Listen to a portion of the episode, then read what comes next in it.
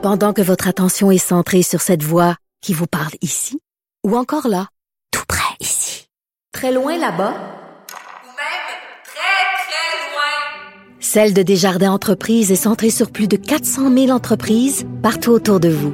Depuis plus de 120 ans, nos équipes dédiées accompagnent les entrepreneurs d'ici à chaque étape pour qu'ils puissent rester centrés sur ce qui compte, la croissance de leur entreprise.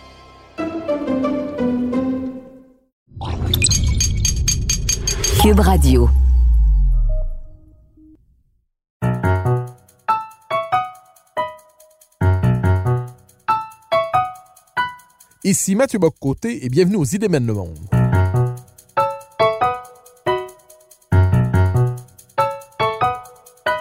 À travers le regard des intellectuels québécois et européens, nous chercherons à comprendre les grands débats qui façonnent notre époque.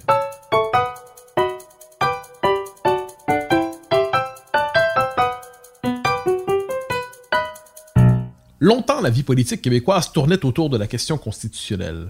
C'est d'abord à partir d'elle que se formaient les camps et les partis, les uns plaidant pour l'intégration lucide au Canada, les autres pour le respect du pacte confédératif, sans oublier les partisans de la réforme constitutionnelle et du fédéralisme asymétrique, reconnaissant un statut particulier au Québec.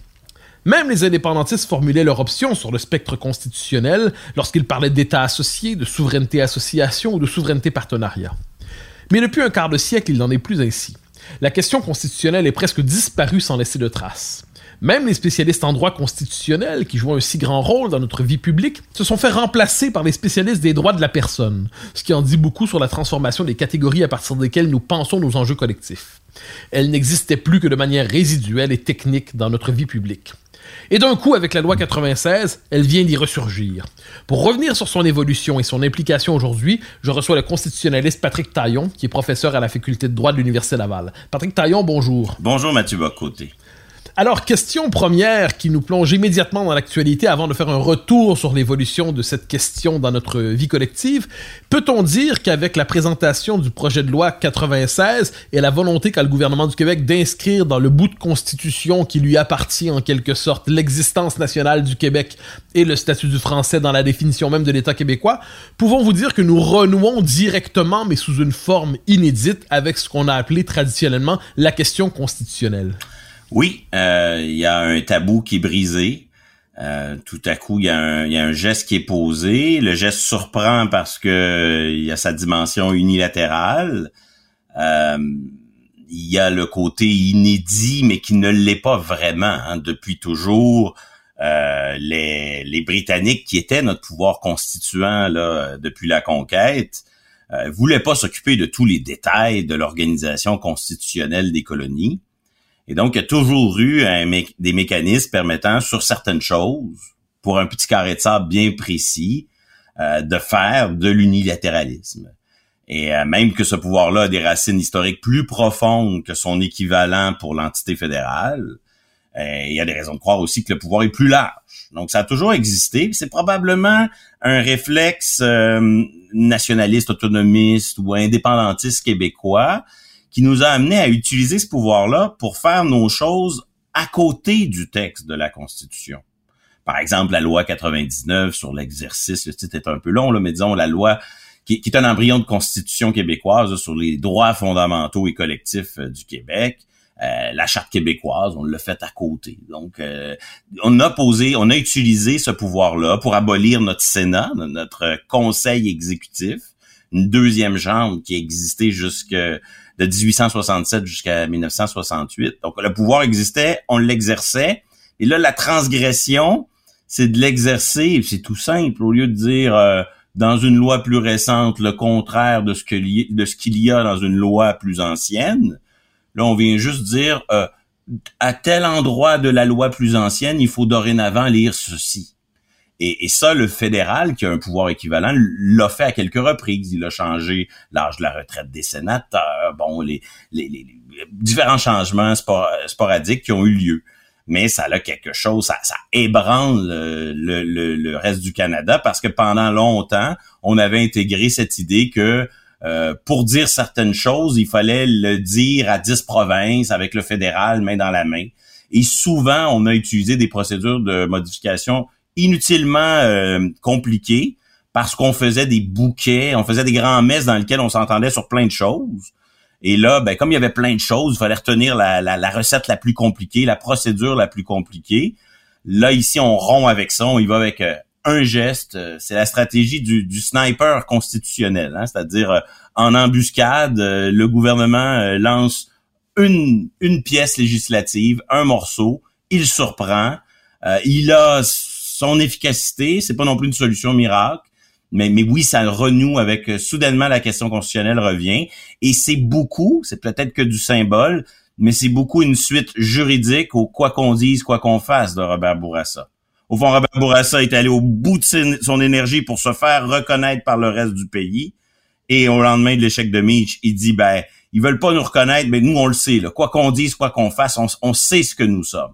Ben, c'est un peu ça que fait euh, le gouvernement Kakis en disant nous on le sait, on va le dire, puis on va l'inscrire dans, dans le texte partagé. Mais c'est comme un condominium. Hein. Dans un condominium, il y a chacun, on a chacun nos unités, des aires communes. Et donc la Constitution de 1867, c'est un, c'est un grand fouillis dans lequel le Québec peut venir jouer directement.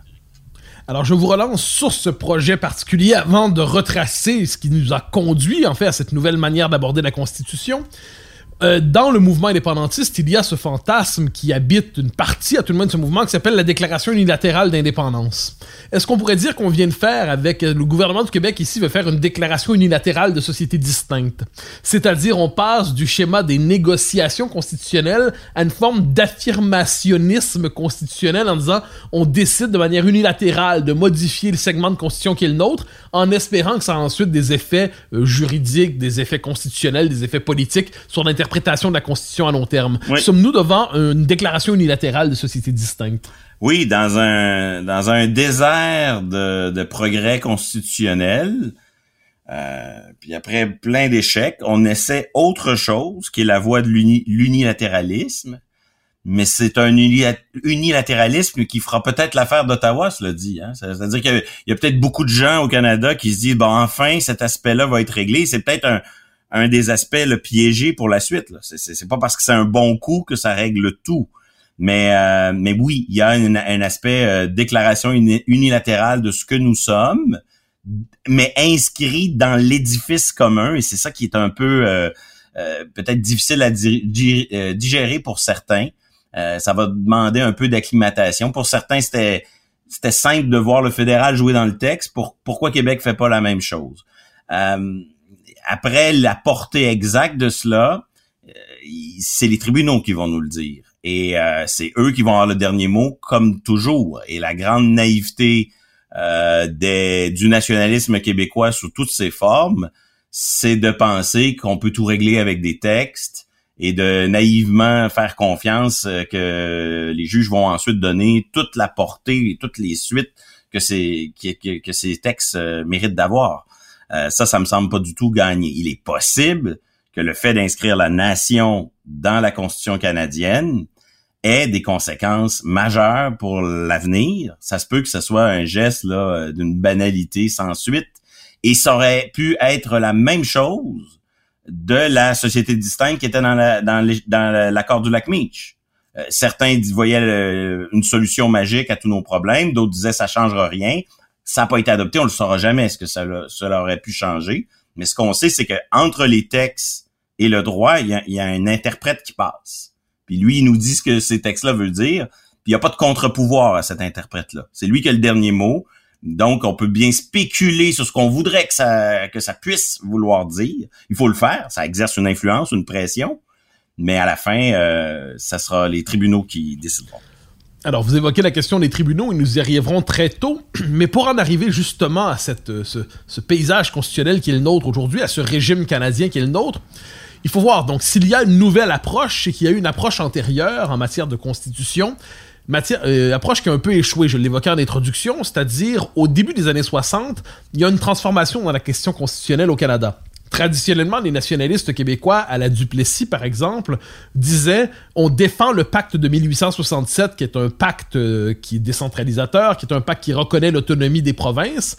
Il y avait un courant nationaliste à la François-Albert Anger qui va aboutir avec le rapport Tremblay, qui dit qu'il faut par ailleurs marquer la différence nationale du Québec, faut affirmer le caractère du Québec comme État français.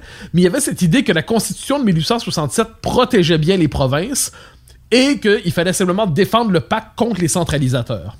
La Révolution tranquille change la donne et nous dit finalement la Constitution de 1867 ne convient plus il faut modifier la Constitution pour que le Québec puisse pleinement se déployer. Alors, je vous pose une question qui est à la fois euh, qui relève de l'histoire politique et de l'histoire constitutionnelle. Comment, à partir du début des années 60, après cette rupture avec ce qu'on pourrait appeler le fédéralisme traditionnel et la défense traditionnelle de l'autonomie des provinces, comment se recompose la question constitutionnelle à partir des années 60, qui va, d'une certaine manière, se déployer ensuite pendant quatre, ou, quatre décennies au moins comme ça, peut-être jusqu'au début des années 2000. Donc, comment, comment se redéploie la question constitutionnelle avec la Révolution tranquille, qui va ouvrir le, segment d'histoire politique qui est associé à la Révolution tranquille. J'aurais le goût de distinguer trois moments ou trois temps. Euh, D'abord, la, la génération courageuse, celle qui n'avait pas peur de fuir le débat et qui s'est euh, tapé toutes les discussions euh, de Fulton Favreau à Meach en passant par Charlottetown, le, le livre beige, etc une véritable industrie de la revendication constitutionnelle. Et euh, donc une génération qui avait pas peur de, de, poser, de, de, réfléchir à ces questions existentielles par moment, mais qui euh, a peut-être par moment euh, sacralisé certaines demandes. Ou en tout cas, il y a quelque chose. À un moment donné, le jello s'est figé autour de certaines revendications. Ici, on faisait un bilan critique de cette génération de de Québécois qui tentaient d'améliorer les choses, je pense qu'à un moment donné, ils sont perdus à demander des affaires qui n'étaient pas les bonnes affaires à demander, les bonnes affaires à négocier. Et euh, après, après l'échec, il y a eu la, période du tabou. Et euh, dans cette période du tabou constitutionnel, ben là, il y avait euh, des camps prisonniers de leur option, donc qui rêvaient au grand soir d'une réforme du fédéralisme, mais voyant qu'ils étaient condamnés à l'échec, euh, préférait s'abstenir de travailler en ce sens. Un autre camp qui travaillait au grand soir de l'indépendance et qui, euh, ne voulant pas nuire à son option, par moments se négligeait la question constitutionnelle, qui, à mon avis, est une question préalable, nécessaire, existentielle, qui aide à poser la, la question du statut politique du Québec.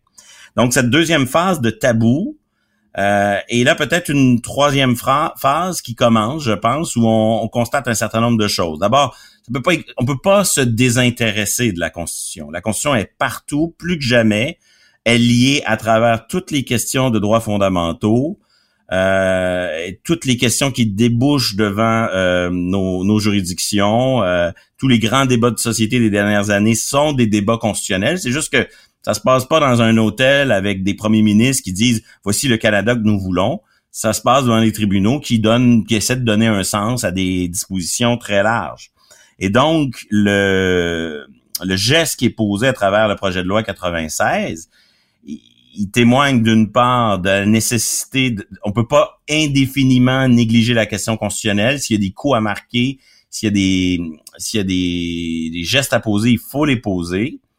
Et à travers sa vision des droits fondamentaux, parce que dans le projet de loi 96, il y a euh, une double dérogation aux droits et libertés, il y a une consécration de nouveaux droits fondamentaux, ben il y a aussi tout un autre volet du projet de loi 96 qui s'inscrit dans euh, ce que je dirais euh, le, nouveau constitutionnalisme, celui qui s'articule beaucoup autour des droits. Puis là, on a un, on a un Parlement québécois qui dit nous aussi on veut participer à la définition de l'équilibre des droits. Alors justement, vous évoquez quelque chose d'essentiel ici, parce qu'on peut dire que des années euh, 60, vous l'avez évoqué, il y a différentes euh, tentatives de réforme constitutionnelle, c'est la question du statut particulier qui est très présente. Tout ça va aboutir en 1982 à un changement de régime. Il va y avoir changement de constitution, c'est le moins qu'on puisse dire. Un nouvel ordre politique s'établit. Est-ce qu'on peut dire qu'en 82, vous avez évoqué le constitutionnalisme des droits, est-ce qu'on peut dire qu'on est passé d'une logique constitutionnelle à une autre au Canada? C'est-à-dire, dans un cas, on était dans une forme de fédéralisme classique, et, dans, et avec le passage en 1982, on est passé avec la donc la charte des droits, avec le pouvoir accordé aux tribunaux. Est-ce qu'on peut dire qu'on a changé de régime politique, même si officiellement c'est toujours la Fédération canadienne? Par exemple, euh, Guy Laforêt disait de 82 que ça avait un effet défédéralisant au, Canada. Défédéralisateur, je crois, disait-il. C'est-à-dire que c'était une logique de centralisation sous la logique de la judiciarisation du politique par les tribunaux, par les juges et ainsi de suite. Est-ce qu'en 1982, le Canada a non seulement modifié sa constitution, mais a-t-il changé de régime politique? Euh, oui et non, mais plus oui que non. Et il y a beaucoup de choses dans cette dans cette question. C'est-à-dire d'abord au Canada, euh, la, la, cohérence en matière constitutionnelle elle est jamais elle est jamais aussi grande que euh, que ce que l'on euh, perçoit a priori. Donc avant 82, est-ce que le Canada est vraiment dans un système de souveraineté du Parlement où les politiques ont le dernier mot oui et non, parce qu'il y a déjà des droits fondamentaux à travers les droits linguistiques. Il y a déjà des limites qui s'imposent au Parlement à travers le fédéralisme. Bon. Et en 82, oui, on bascule. On bascule dans un système où soudainement euh, la, primauté de la Constitution, qui veut dire en vérité la primauté de son interprète, euh, donc euh, une forme de consécration d'un pouvoir de dernier mot du juge dans l'interprétation du droit, est consacré mais il n'est pas totalement consacré. Il y a encore l'article 33, la dérogation, sans, ces, sans cette... Euh, sans, cette, sans ce compromis de dernière minute, jamais Pierre Trudeau aurait pu convaincre les autres provinces qui s'opposaient au rapatriement avec René Lévesque. Hein, C'était une majorité de provinces qui s'opposaient au rapatriement proposé par Trudeau. Et donc, pour que cette grande coalition qui regroupait le Québec, l'Alberta, en fait, toutes les provinces sauf l'Ontario et le Nouveau-Brunswick, mais pour que cette coalition se brise, il a fallu que cet héritage britannique de souveraineté parlementaire puisse continuer à exister à travers la dérogation. Donc, oui, on bascule, mais sous réserve d'une petite exception. Et là se pose la grande question, c'est-à-dire, est-ce que ce système de protection des droits est compatible avec le fédéralisme dans une certaine mesure, oui. Dans une certaine mesure, non.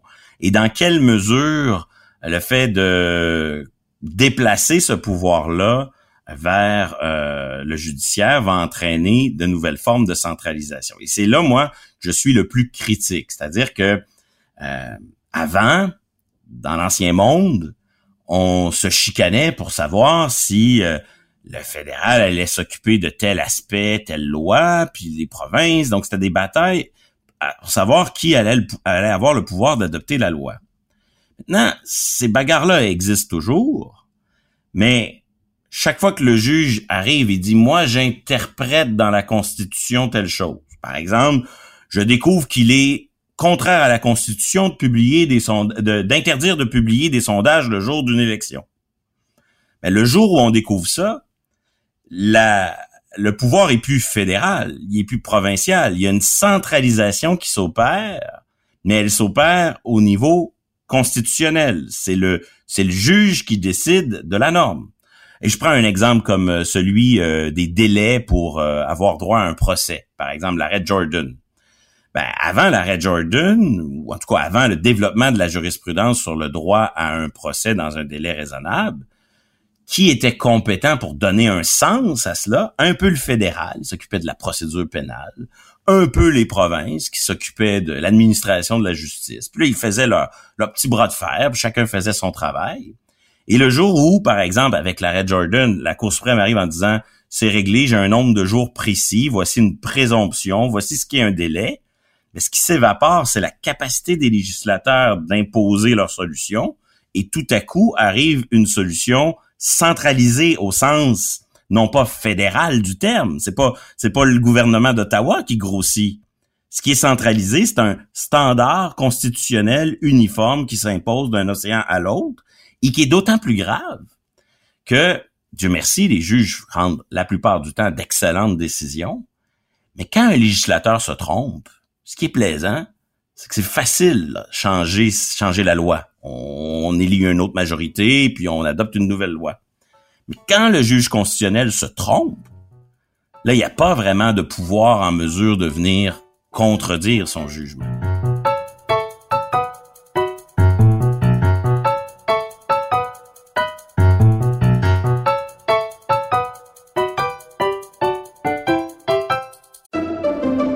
Pendant que votre attention est centrée sur vos urgences du matin, vos réunions d'affaires du midi, votre retour à la maison ou votre emploi du soir, Celle de Desjardins Entreprises est centrée sur plus de 400 000 entreprises à toute heure du jour.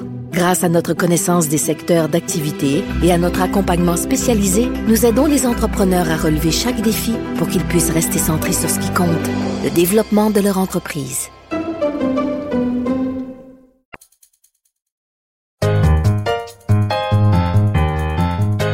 Alors, vous avez utilisé un mot, permettez-moi d'y revenir, que je trouve d'une importance capitale dans tout cela. Peut-être me direz-vous que je ne fixe pas mon attention sur les bons points, mais quand vous dites, quand un juge découvre, Oui. découvre. C'est assez intéressant parce qu'on a l'impression, à tout le moins pour ceux qui regardent le droit avec une forme de, perplexité de non-initié, euh, qu'on a quelquefois l'impression que le, le juge s'accorde à travers son pouvoir de découverte et d'interprétation du droit, en, en croyant découvrir une signification qui jusque-là, jusqu'alors nous échappait quant au droit d'une certaine manière, le pouvoir que s'accordent les juges et les tribunaux d'interpréter la Constitution de manière de plus en plus élargie, c'est aussi une forme de détournement de souveraineté qui s'opère à l'intérieur même de, l'appareil général du gouvernement avec toutes ces branches, dont le, judiciaire. Est-ce qu'on peut dire que cette formule-là formule découvre, euh, réfère au fait que les juges opèrent une forme de coup d'État symbolique en quelque sorte en s'accordant un pouvoir immense d'interpréter des textes au gré de leur imagination et non plus tels qu'ils étaient pensés par le législateur. Eux, ils vont nous dire que ce pouvoir, ils l'ont obtenu du politique, là, ils l'ont obtenu de la Constitution. Mais, mais chose certaine, ça, c'est un, c'est un éternel débat en théorie du droit, un peu comme celui sur le sexe des anges. Est-ce que lorsqu'un juge euh, élabore une solution un peu créative, notamment lorsqu'il découvre des, lorsqu'il interprète des normes non écrites, mais c'est pas le seul exemple, est-ce qu'il crée du droit, est-ce qu'il l'invente, ou est-ce qu'il découvre une solution rationnelle qui préexiste puis qui est, qui est comme révélée à lui? Ça, ça dépend de toutes sortes de subtilités euh, et d'approches philosophiques qui varient. Mais à la fin, je pense qu'on a affaire tant pour le pouvoir politique que pour le pouvoir judiciaire, à des univers où il existe de la discrétion, donc une marge de manœuvre. Nos politiciens font pas tout ce qu'ils veulent, mais ils ont une marge de manœuvre. Ils peuvent pas tout faire, ils ont des contraintes juridiques qui les limitent. Puis aussi des contraintes de société. Hein. Je pense pas que euh, celui qui devient premier ministre euh, a et- finit par réaliser quatre ans plus tard exactement ce qu'il voulait faire. Il y, a, toujours un écart, il y a, il y a- il y a une épreuve du réel. Le juge est dans une situation différente, mais à la fin, il y a une équivalence. C'est-à-dire que lorsqu'il est saisi d'un litige, et il, euh, il a affaire avec des contraintes qui sont euh, les décisions antérieures de ses collègues, euh, ce que semble dire le texte de la loi. Puis ces degrés de contraintes-là, ils varient. Quand on est dans le domaine de la Constitution, il y a relativement peu de contraintes parce que les textes sont flous, parce que c'est loin d'être une science exacte, tant le partage des compétences que les droits fondamentaux. Et donc, sa, sa, sa marge de manœuvre, ça, ça croît euh, considérablement. Et à la fin, ben, il y a une part de, de, de libre choix dans, dans les décisions, puis il y a une part de contrainte. Comme dans nos lois, nos élus euh, font ce qu'ils peuvent, mais ils font aussi un peu ce qu'ils veulent. Euh, et le grand défi de conjuguer fédéralisme et euh, droits et libertés, euh, c'est celui de euh, est-ce qu'à chaque fois qu'on interprète quelque chose dans cette constitution, c'est automatiquement un standard uniforme qui s'impose d'un océan à l'autre, auquel cas, euh, il va être difficile de développer une conception fédéraliste là, euh, qui, qui reconnaît une marge de manœuvre euh, de ses droits fondamentaux. Et, et c'est donc, est-ce que est-ce qu'il faut être nécessairement dans l'uniformité lorsqu'il est question d'interpréter cette constitution-là? Alors là, nos élus ont pas beaucoup d'instruments pour construire cette euh, cette euh, cette approche qui serait la nôtre. Pendant des années, euh, la génération des, des René Lévesque et ceux qui ont suivi ont beaucoup travaillé pour que le texte de la charte québécoise ce soit un texte qui soit différent, plus complet, plus original, souvent plus avant-gardiste que celui de la charte canadienne. Donc il y avait un jeu de une forme de nationalisme des chartes, le jeu du euh, ma charte est meilleure que la tienne. Et euh, avec le temps, on s'est vite rendu compte que les tribunaux, ce qui existe en réalité, c'est pas des textes, c'est un système de protection des droits et le système passe par le travail du juge. Et donc, très vite, on va se rendre compte que euh, il, peut bien y avoir du fédéralisme dans les textes, hein, il peut bien y avoir deux chartes. Au final, c'est toujours un seul interprète. Et le plus bel exemple de ça, c'est le fameux arrêt Ford sur la loi 101, la langue d'affichage. Dans l'arrêt Ford, plusieurs aiment rappeler que c'est en vertu de la charte québécoise qu'on va invalider la loi 101. Mais en vérité, moi j'aimerais répliquer à cela, ça n'existe pas quelque chose de qu'on pourrait appeler un système québécois de protection des droits, puisque c'est ça le montre bien. Euh, vous lisez l'arrêt Ford, la Cour suprême, qui est donc un seul arbitre pour les deux chartes, arrive et dit ah tel article c'est pas les mêmes mots mais c'est pas grave je vais je vais interpréter les deux textes de la même façon il faut rappeler qu'à l'époque de l'arrêt Ford le gouvernement l'évêque avait dérogé à la charte canadienne, charte qu'on n'a pas approuvée en 1982, mais en ne dérogeant pas à la charte québécoise, en disant ben cette charte c'est la nôtre. Mais cette charte c'est la nôtre n'a de sens que si ces juges sont aussi les nôtres. Et le grand problème du constitutionnalisme euh, canadien en ce moment, c'est le système de nomination des juges. On a des juges qui sont nommés au bon plaisir du pouvoir exécutif fédéral. C'est, c'est l'exécutif fédéral qui nomme, et je suis sûr qu'ils font des efforts pour nommer d'excellents juges. Mais structurellement, euh, si chaque fois que les, le club de hockey de Toronto affronte le club de hockey de Montréal, c'est le DG de l'une des équipes qui choisit les arbitres, ça va finir par miner un peu l'indépendance de ce système d'interprétation puis d'arbitrage de nos litiges. Et donc, pendant des années, nos vaillants, courageux, et Dieu sait, j'ai l'air de le dire avec ironie, mais Dieu sait pour combien j'ai d'admiration pour cette génération qui s'est battue pour améliorer le fédéralisme euh, euh, canadien dans le sens des intérêts du Québec.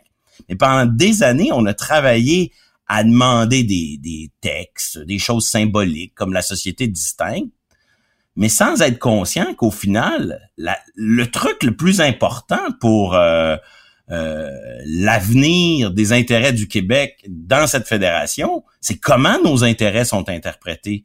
Qui, qui est l'arbitre de ces intérêts? Il est nommé par qui? Et donc, on s'est un peu perdu dans de faux combats euh, sur, par exemple, la reconnaissance euh, du statut particulier du Québec, à croire que si on inscrit ça dans le texte, les juges vont automatiquement y donner suite.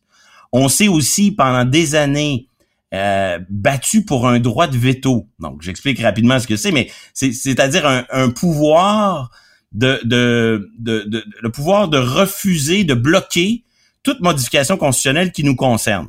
pendant des années, on disait si on a ça, on va être correct. On a besoin d'un droit de veto, sans réaliser que le Canada d'après 82, c'est un Canada dans lequel il n'y en a pas de modification constitutionnelle. Il y en aura probablement euh, très rarement là, des grandes modifications constitutionnelles euh, multilatérales. Donc, on, on, se bat à la vie à la mort pour un pouvoir qui n'a pratiquement aucune occasion d'être exercé. À l'inverse, pendant ce temps-là, euh, dans le travail de nos tribunaux, dans l'interprétation du partage des compétences et dans l'interprétation des droits et libertés, il y a un rouleau compresseur de centralisation et d'uniformité qui, qui s'opère, sans que pendant ce temps-là, nous, on, on est sur le, le, le, le, pont du Titanic à, à, jouer à jouer de la musique en, en, disant si si on est reconnu comme société distincte, il n'y aura pas de problème. Donc il y, a une, grande naïveté dans la manière dont on dans les espoirs qu'on a euh, qu'on a suscité autour de, de, de demandes très symboliques qui tournent autour du texte.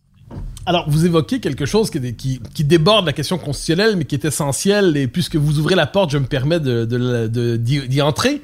Euh, c'est peut-être ce qu'on pourrait appeler euh, le rapport trouble au pouvoir des Québécois. C'est-à-dire l'art de mener des batailles symboliques, très souvent, l'art de mener des batailles pour, euh, quitte à s'investir ardemment et passionnément dans un combat symbolique, mais quelquefois avec une conscience assez limitée du pouvoir réel, de ce que vous pourrez vouloir dire un pouvoir québécois. Mm. Euh, je, je, cite ici Christian Dufour qui disait dans le défi québécois, il l'a dit dans plusieurs livres ensuite, Dufour disait les Québécois, d'une certaine manière, les, les, souverainistes, parce que leur solution c'est l'indépendance. Bon, ben c'est l'indépendance, donc c'est réglé, on n'a plus à y penser, tout ce qu'il faut c'est sortir du Canada.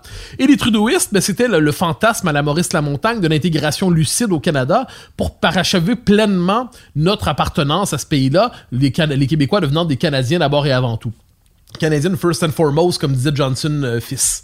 Et là s'ouvre une question, c'est que dans la mesure où nous sommes pris dans cette fédération, pour un temps du moins, est-ce qu'on peut dire que la pensée québécoise a insuffisamment réfléchi au pouvoir québécois? Dans le système qui nous est, euh, dans lequel on est pris à évoluer, dans le système qui, qui, est le nôtre concrètement, quoi qu'on en pense Est-ce que la pensée québécoise a cherché à réfléchir vraiment aux intérêts du Québec, au pouvoir québécois, au singulier comme au pluriel, ou est-ce qu'on s'est pas justement trop souvent perdu dans des querelles fantasmatiques? Qui était peut-être rassurante symboliquement, mais qui nous permettait pas d'avoir une plus grande emprise sur notre vie collective. Oui, je je suis pas en désaccord avec euh, avec cela. Dans, dans la, notamment, euh, parfois on propose que le Québec se dote d'une constitution interne dans le Canada. C'est une belle idée en apparence et je suis pas contre. Tout dépend du comment. Mais souvent on, on propose cette idée-là sans être conscient que euh, comment dire, le, peu de pouvoir qu'on a, ça serait quand même drôle de, de venir lui mettre une camisole de force par une constitution québécoise. Euh, souvent, on réfléchit à what does Quebec want, c'est quoi nos, nos revendications à l'intérieur euh, du cadre constitutionnel canadien, beaucoup à la lumière de on a sacralisé ce que l'échec de Meach et voici donc le minimum de ce qu'il faudrait, alors que euh, il y a beaucoup, il y a beaucoup de trucs qu'on demandait à Mi, à l'époque de Meach qui un aurait donné pas grand chose et deux reposaient sur une lecture de ce qu'était le Canada qui était pas la bonne et, et l'avenir nous l'a prouvé. Donc ce travail d'adapter nos revendications à ce qu'est véritablement le Canada d'aujourd'hui, on le fait assez rarement. Étonnamment, euh, exemple, le travail qui a été fait sur le pouvoir fédéral de dépenser, la commission Séguin, ça c'est peut-être un, un, exemple euh, de, ce que je souhaite, c'est-à-dire une analyse à la fois technique, une réflexion politique sur comment ça se fait qu'à travers la question du pouvoir fédéral de dépenser, il y a un effritement du pouvoir québécois et là on s'attaque à un problème qui est vraiment un cancer dans cette fédération-là. C'est pas le seul cancer, mais il y a une tumeur qui tourne autour du pouvoir fédéral de dépenser. Et là, on n'est pas que sur des questions symboliques comme euh, celle de savoir euh, par quel adjectif il faudrait euh, qualifier la, société que nous formons, distincte, originale ou je ne sais quoi. Euh, et, donc oui, il y a, un rapport au, réel, au pouvoir tel qu'il se s'effrite, tel qu'il se vit, euh, au rapport de force qui se joue dans le Canada, qui, nous échappe par moment. Et puis ça, je pense que c'est important de de se de se de renouer avec ces réflexions là et c'est au moins un des grands mérites du projet de loi 96 il arrive avec un, geste qui est pas miraculeux, une conception des droits qui est adaptée au réel, c'est-à-dire que le réel, c'est que sur ces textes-là, on n'a pas de contrôle, mais que, oups, si on consacre de nouveaux droits fondamentaux liés, des droits collectifs liés au français, hein, le droit d'apprendre, le droit de, de, pouvoir euh, avoir des cours de français, le droit fondamental de, de pouvoir vivre en français, d'être servi en français. Donc, si on, on ajoute dans la salade des droits fondamentaux des droits collectifs qui nous ressemblent, ben on vient en quelque sorte influencer ce véritable pouvoir interprétatif qui nous échappe, qui est celui euh, de la Constitution qui se vit tous les jours devant les tribunaux et qui change tous les jours au gré de cette interprétation. Alors, on a l'habitude de dire qu'après 1995, il y a une forme de, coup de blues politique et constitutionnel au Québec, c'est-à-dire on ne parle plus de ces questions-là. C'est il y avait la formule, la, Constitution, c'était plus les vraies affaires. Hein. les, vraies affaires, c'était autre chose. Or, la vertu néanmoins de la discussion constitutionnelle, c'est que ça plaçait quand même au cœur du débat public la question de la place du Québec dans le Canada, du rapport de force qui était le sien dans la fédération, de sa capacité quand même à maîtriser son destin, d'avoir plus de pouvoir peut-être pour diriger, pour, euh, pour commander ses affaires. Euh, est-ce qu'on peut dire qu'après 95, jusqu'à il y a tout récemment, finalement, peut-être jusqu'à la loi sur la laïcité, euh, est-ce qu'on peut dire qu'il y a eu quelque chose comme une espèce de congélation de la question constitutionnelle dans ses formes officielles ou classiques au Canada, et que la question de la Constitution n'est réapparue ou ne réapparaît aujourd'hui qu'à travers une tension possible autour d'une question comme non plus la loi 96 cette fois, mais la loi 21, c'est-à-dire entre deux conceptions du Canada, deux conceptions de, de l'identité, deux conceptions du pays finalement. Est-ce que la question constitutionnelle aujourd'hui ne réapparaît pas à travers ce qu'on appelait la forme, euh, ce qu'on appelle maintenant la question identitaire? Est-ce que d'une certaine manière, est-ce qu'elle n'est pas en train de revenir et à travers la question identitaire, de reposer la question de la possibilité pour le Québec de se définir par lui-même dans la fédération? Ouais, mais la question identitaire a plusieurs volets plusieurs chapitres. Donc, je crois pas que la, la génération qui revendiquait un statut, la reconnaissance d'un statut particulier, à quelque part, il y avait une dimension identitaire là-dedans. Juste Parce qu'elle allait de soi, probablement. Ouais. Et la question identitaire, donc, elle, évolue, elle se, elle prend un nouveau sens. Ce qui m'inquiète le plus là-dedans, c'est euh, c'est que le, le, rêve québécois, du moins le rêve des fédéralistes québécois euh, réformateurs, ne deviennent réalisables qu'à l'échelle du Québec.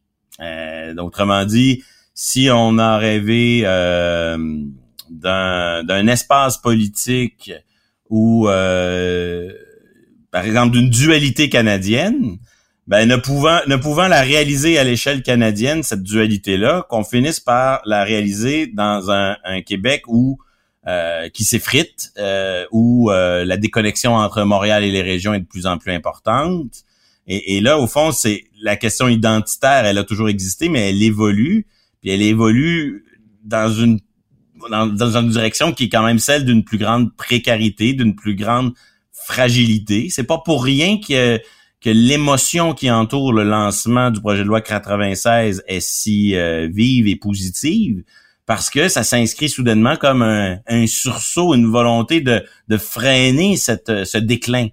Euh, mais ce déclin, on, le ressent. En tout cas, je pense qu'on est nombreux à, à, à, l'observer à, plusieurs euh, échelles. Euh, notre capacité, le grand rêve du trudeauisme qui consistait à, imposer au reste du Canada un bilinguisme que, en vérité, le Québec ne demandait pas, il a, euh, il a réussi à se faire un chemin impressionnant sur le plan officiel, mais il correspond de moins en moins à une réalité sociologique. Et donc, ce, ce rêve-là, il, il, a triomphé à certains égards euh, officiellement dans la, la, loi sur les langues officielles, puis un peu dans le rapatriement de 82, mais il est vite remplacé par euh, par la réalité sociologique qui fait en sorte que la la dualité va devenir une, beaucoup plus vaste mosaïque. Euh, très rapidement, euh, Trudeau lui-même va va rejeter les, les recommandations de la commission euh, Laurent Dunton. pour tranquillement migrer vers cette conception du multiculturalisme. Donc la, la, le Canada de deux peuples fondateurs, il est déjà un peu, il, n'a plus beaucoup de relais sur le plan politique. Et, et j'ai peur, j'ai peur que les Québécois se réfugient euh, à, dans une refondation du Québec qui serait au fond le, le, le, le Canada qu'ils auraient voulu euh, euh, avoir dans les années 60, 70, 80. Donc c'est ça me semble ben, vous, vous noterez qu'on parle de plus en plus à l'intérieur du Québec même des deux solitudes. Oui, les deux solitudes, traditionnellement, c'était le Québec et le Canada anglais. Et maintenant, les deux solitudes, c'est le Québec et les, euh, le, Québec francophone et le Québec dit anglophone. Donc, ce tout le langage utilisé pour parler du Canada a été rapatrié sur le Québec. Montréal qui réclame une forme de statut de société distincte sur les questions de laïcité. Donc, d'une certaine manière, le fantasme trudeauiste s'est appliqué, euh, euh s'est imposé au Québec comme une manière, finalement, de de parachever la dénationalisation du Québec. Oui, le, le, le, le Québec est une, euh, est une entité qui a euh, besoin de réfléchir à ce qu'il veut être. Et euh, le l'amendement qui est constitutionnel qui est proposé avec avec le projet de loi 96 dans son ensemble, c'est un c'est un pas dans cette direction là. Euh, la loi 21 à certains égards aussi, euh, mais à terme, euh, ça va toujours rester un souk à la corde permanent entre différentes tensions. tensions qui consistent à finalement arrêter de se battre, hein, puis accepter le Canada tel qu'il est, le, le, Canada de 82 tel qu'il est, euh, d'autres à espérer euh, des, grands soirs, euh, de très très grands changements, puis une troisième voie un peu plus pragmatique qui se contente de, de, petits gains. Ça me semble être malheureusement les, les choix qui sont devant nous. Alors, il nous reste le temps d'une dernière question sur justement ce que vous appelez les petits gains. Alors, retour à la loi 96, euh, qui est un, euh, bon, qui marque effectivement. Plusieurs ont été surpris par ce joker gouvernemental qui consiste à dire on va inscrire nous-mêmes notre existence dans la Constitution. Plusieurs, bon, c'est une loi avec ses vertus et ses limites probablement sur le plan de, l'ampleur des mesures qu'elle propose. Euh, vous parlez de petits gains. sachant que le Québec, à tout le moins sous le gouvernement caquiste, n'est pas à la il ne prendra pas par lui-même le chemin de l'indépendance. Est-ce que vous croyez néanmoins qu'il est possible euh, qu'à travers, justement, imaginons que la loi 21 finisse par être cassée par les tribunaux pour de bon? Par exemple, quelque chose comme ça.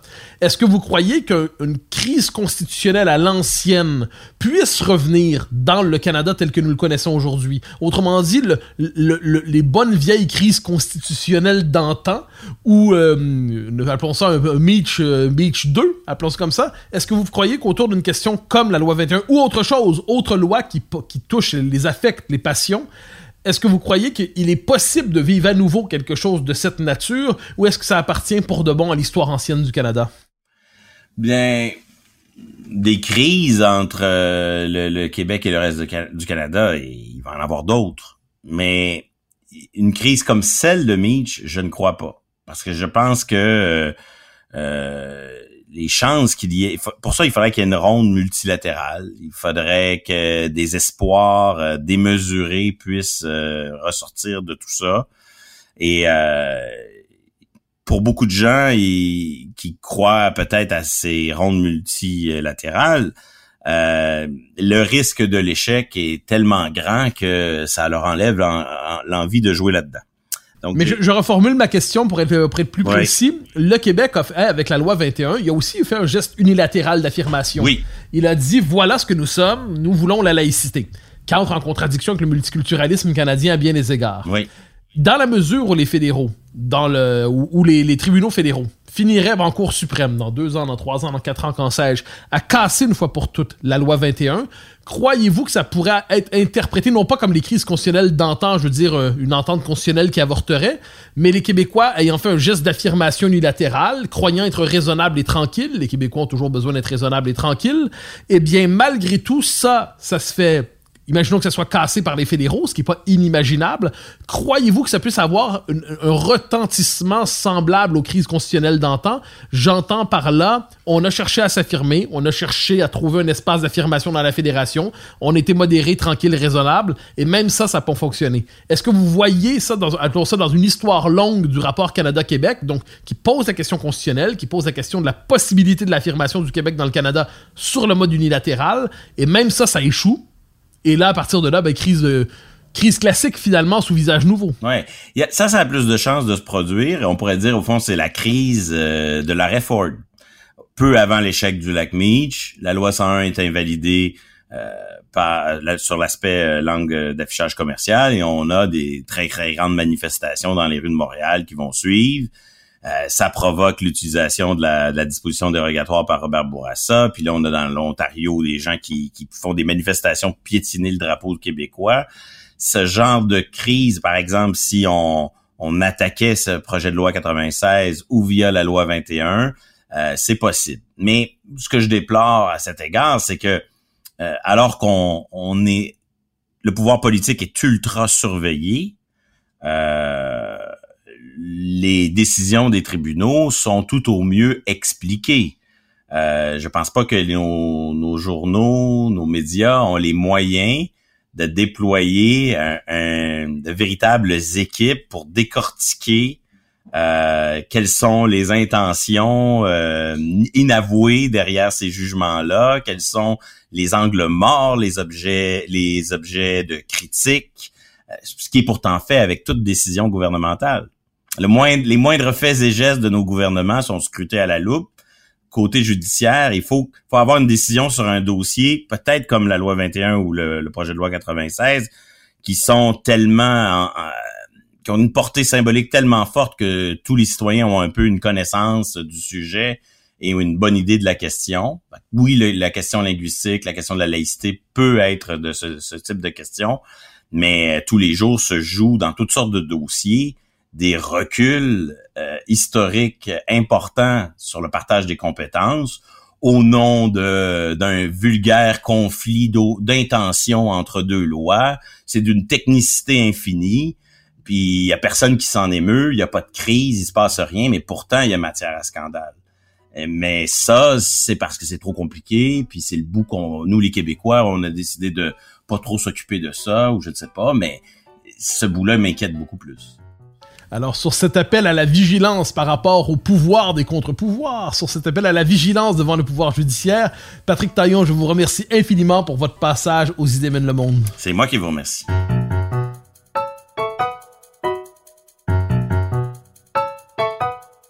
Chers auditeurs des Idées mènent le monde, vous pouvez faire connaître le balado sur vos réseaux sociaux en partageant les épisodes que vous aimez. Cela nous donne à chaque fois un fier coup de main pour faire circuler les idées. Aussi, si vous écoutez sur une autre plateforme que Cube Radio, laissez-nous un commentaire. C'est encore une fois un geste qui nous permettra de faire connaître la série à un plus grand nombre. Merci à vous d'être à l'écoute. Vous pouvez me suivre sur Twitter et sur Facebook. Vous pouvez également lire mes chroniques chaque mardi, mercredi, jeudi et samedi dans le Journal de Montréal. Vous pouvez également m'écouter chaque semaine à la Joute et sur Cube Radio tous les jours à 10h à l'émission de Richard Martineau. Animation et recherche, Mathieu Bocoté. Réalisation, Anne-Sophie Carpentier, une production Cube Radio.